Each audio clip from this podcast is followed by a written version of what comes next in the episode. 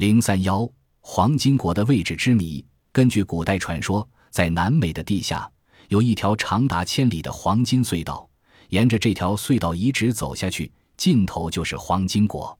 黄金国中埋藏着成堆的黄金，国王和贵族的衣帽上都装饰着耀眼的黄金。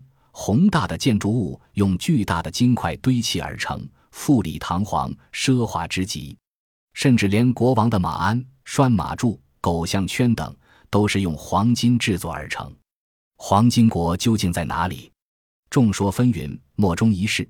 有人说，它在逶迤的安第斯山脉，四周群山连绵，层峦叠嶂，全国臣民把太阳当作最早神灵而顶礼膜拜。每当旭日初升，晨曦普照，或在夕阳西下，红霞染映，黄金国显得分外妖娆。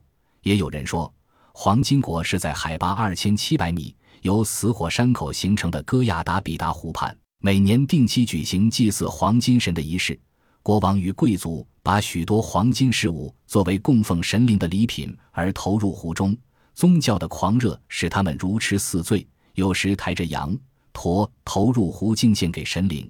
有人说，黄金国在一个名字叫巴里马的黄金湖畔；有的却认为，黄金国隐藏在奥里诺斯河与亚马逊河之间的某一地区。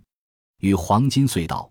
黄金国相关的传说还有许许多多，在民间广泛流传，越传越神奇，但谁也无法准确地说出它的具体地点和真实情况。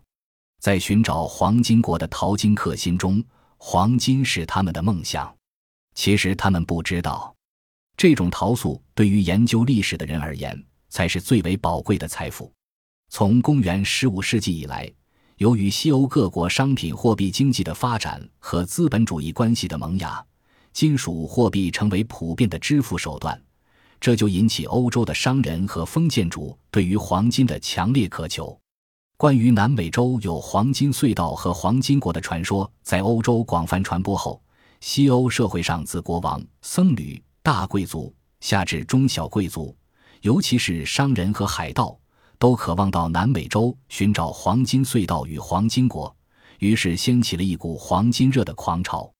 恩格斯在《论封建制度的瓦解和民族国家的产生》中指出，“黄金”一词是驱使西班牙人横渡大西洋到美洲去的咒语。黄金是白人刚踏上一个新发现的海岸时所要的第一件东西。公元一五三六年。西班牙总督受命，凯撒率领一支由九百多人组成的探险队，在南美洲的西北部进行考察达三年多之久。他们曾经深入到科迪勒拉山脉和马格达雷纳河一带的深山密林中探索黄金，结果只剩下凯撒一人返回，没有发现黄金隧道与黄金国的一丝一毫踪迹。凯撒不死心，二十七年后，他又重新组织一支两千八百多人的庞大探险队。从海拔二千六百四十五米的波哥大出发，在荒山野岭度过了三年多，最后仍然一无所获。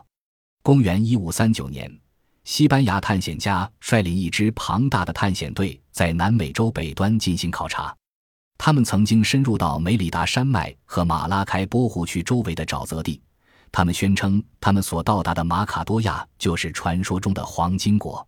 可是，事实的真相是。马卡多亚只是一个古老部族的聚居地，根本不是黄金国。公元一五四一年，一支由三百一十个西班牙人和四千个印第安人组成的探险队深入原始森林地区。从此以后，许多支探险队在从安第斯高地至委内瑞拉和巴林的广大森林地区大规模的开展寻找黄金隧道与黄金国的活动，结果都毫无所获，失败而归。公元一五九五年，英格兰探险家罗利率领一支探险队，以东南部圭亚那高原作为探索黄金隧道与黄金国的中心地带。他们深入到奥里诺科河谷和热带草原，考察过埃塞奎博河、德梅拉拉河、博比斯河和著名的卢普努尼草原。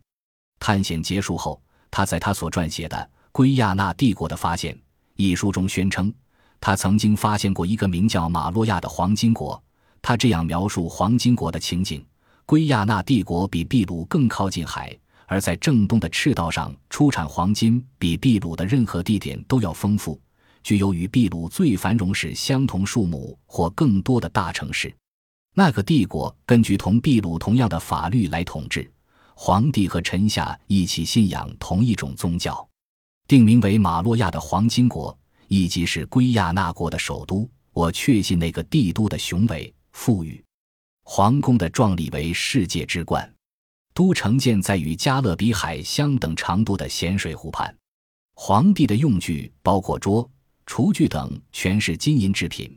就是最下等的物件，也为了获得强度和耐久性而用银铜制作。在皇帝的寝宫内有巨大的黄金人像，以及模拟地球上生长的一切飞禽走兽、由于前经、花草树木等同样大小的黄金模型。此外，还有黄金制的绳子。笔箱子以及用类似树木的黄金棒架起来做成的篝火，但是后人大都认为这些描述纯属凭空捏造，没有史实根据，不可相信。因此，罗莉在《圭亚那帝国的发现》以书中所描写的黄金国，也根本不是古代传说中的黄金国。但在当时，欧洲一些人却对罗利《圭亚那帝国的发现》一书中所描写的黄金国马洛亚帝都。深信不疑。公元一五九九年绘制的黄金圭亚那的新地图上，竟然画着巴里马黄金湖，在湖畔标明了马洛亚帝都。后来甚至把马里马湖标在赤道上，西面是黄金国及其帝都马洛亚，而把圭亚那却画在北面。